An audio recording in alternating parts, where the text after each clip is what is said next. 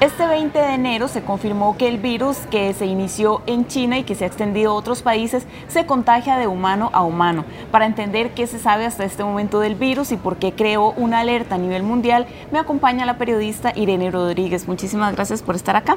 Para empezar, este, ¿puedes explicarnos qué es un coronavirus de este tipo? Ok, comencemos hablando que en este momento lo que sabemos versus lo que no sabemos del virus es muchísimo más lo que no sabe la ciencia de esto. Los coronavirus son una familia grande. Puede haber cientos de cepas, sin embargo, no todas afectan al ser humano. En los casos, digamos, que se han visto que afectan a seres humanos, que tal vez los que la gente tenga más en, en la mente sean el SARS o el MERS, que fueron virus que se dieron también este, del otro lado del mundo. Me refiero a que se dieron en China y se dieron también en las, en las zonas de Arabia, en el caso del MERS. Eh, son poquitos los que llegan al ser humano. De hecho, de, los, de las cientos de cepas, este es el séptimo que se confirma que está afectando al ser humano. En este caso, lo que sabemos hasta el momento es, bueno, se trata de un virus completamente nuevo para la ciencia.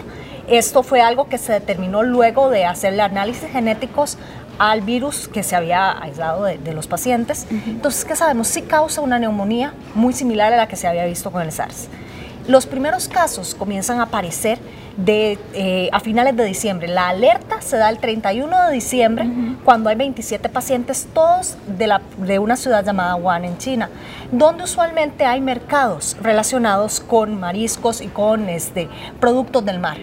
Eh, en ese momento entonces se comienza a pensar, bueno, que entonces es posible que haya sido, eh, digamos, productos de este tipo que las personas hayan tenido contacto directo y que se haya dado una, lo que se llama zoonosis, que es el paso de animal a ser humano.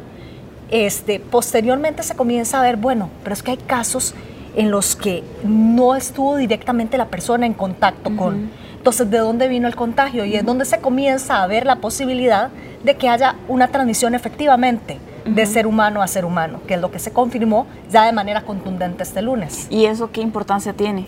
Bueno, lo que nos puede decir esto también, por un lado, es que ya no solo necesitas tener un contacto expreso con un animal infectado para poder infectarte, te infectarías de otra persona. Ahora, el modo de contagio y la virulencia de este no está todavía claro. Se cree que podría ser, hasta el momento no se ha confirmado que sea algo altamente contagioso. Sin embargo, todavía se quedan por estudiar. Se deben estudiar casos de personas con neumonía en China y también ahora en Japón, Tailandia y Corea del Sur, que son los países que registran este tipo de virus ya en pacientes. Ver si estas personas tuvieron contacto con otras personas que registren síntomas similares para que entonces se pueda determinar cuán virulento es y hasta dónde llegan las, este, las consecuencias de esto de los 200, poco más de 250 casos que se han, si sumamos los que se dieron desde un inicio hasta ahora, se han detectado tres muertes. Entonces, tal vez no se habla de una letalidad tan grande, pero hay que seguir estudiando. Ahora que mencionaba esto de que ya está en otros países también, ¿es posible saber cuán rápido puede extenderse el virus? En este momento no, sin embargo se han hecho estimaciones. La gente del Imperial College de Londres hizo un estudio, claro, basado en cálculos matemáticos de ver, bueno, qué tanto puede estar este, este virus en contacto con las personas, qué tanto puede vivir, por así decirlo, ¿verdad? Qué tanto puede este, transmitirse de persona a persona. Lo que ellos creen en este momento es que solo en Wuhan, considerando este, el comportamiento de virus similares y lo que se ha visto hasta el momento podrían haber 1.723 personas infectadas. Estos son estimaciones nada más. Incluso si se ve que tanto se desplazan las personas hacia otros países, dijeron que lo que ellos creen, porque todavía no se tiene determinado este periodo ventana, que es lo que puede pasar entre que yo me infecto y yo manifiesto síntomas, entonces las posibilidades de que yo me vaya del país sin haber buscado atención médica, porque o no he registrado síntomas o todavía no son fuertes o son parecidos a los de un resfrío todavía, son de una en 564, o sea, tampoco es tan alto, pero sí puede suceder, como ya sucedió, que personas que habían estado en Wuhan, en la ciudad de Wuhan, se fueron hacia Japón y se fueron hacia Tailandia y al parecer el caso también de Corea del Sur hubiera estado en China anteriormente, entonces...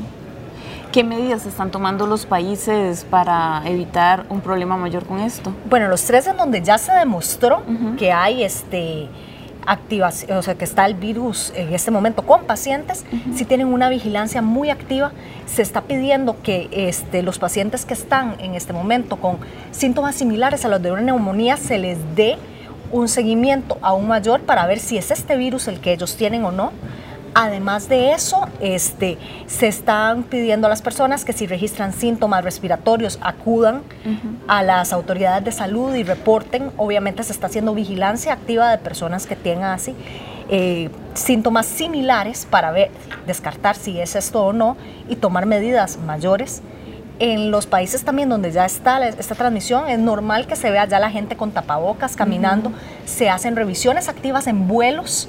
De hecho, hay un video ahora que está circulando en redes sociales de cómo en Japón ya están entrando personal de, del Ministerio de Salud a ver, eh, de las autoridades de salud de Japón, a ver que, eh, si, si hay ya pacientes dentro de los vuelos con esto. Y en el caso, digamos, más cercano tal vez a nosotros, en Estados Unidos ya se está haciendo vigilancia activa para encontrar casos de personas que lleguen con síntomas respiratorios, específicamente en tres aeropuertos, que son, digamos, la puerta de entrada mayor desde los países este, asiáticos, que serían el aeropuerto de San Francisco y de Los Ángeles, ambos en California, y el JFK en Nueva York. De momento, para el resto de países del continente americano, al menos a nivel de la Organización Panamericana de la Salud, lo que se creó fue lo que se llama una alerta epidemiológica. Esto lo que significa es que se está informando al personal de salud sobre qué es, sobre cuáles son los síntomas, se les pide que haga vigilancia de casos, pero de momento aún no se recomienda que haya eh, vigilancia en aeropuertos o puertos de entradas, hacia fronteras o puertos marítimos. Para ir terminando, Irene, ¿qué lecciones aprendidas de un virus como el SARS, por ejemplo, se pueden aplicar a este caso? La ventaja es que tenemos más información de la que se tenía antes, se tiene más tecnología médica de la que había hace unos años cuando salieron los, los anteriores coronavirus. Entonces lo que podemos en este momento es, bueno, se sabe descartar cuándo sí, cuándo no, es, es, este, digamos, cuándo se podría tratar de un coronavirus, cuándo no. Y hasta el momento lo que se sabe es cómo tratar estas neumonías, entonces tomar ese tipo de tratamientos y sí, mantener esa vigilancia activa para evitar que, que se haga eh, más, este, digamos, que, llegue a más personas. De momento no se sabe cuán viral puede ser. Se demuestra que sí, que sí hay transmisión de persona a persona, pero no que sea tan activa o tan virulenta. Eso sí, el virus podría mutar y podría volverse más agresivo. Eso siempre es algo que, que, puede suceder y hay que estar pendientes de eso. Perfecto. Muchísimas gracias, Irene. Con muchísimo gusto. Muchísimas gracias a ustedes también. Recuerde que en nación.com seguimos informando sobre este y muchos temas más.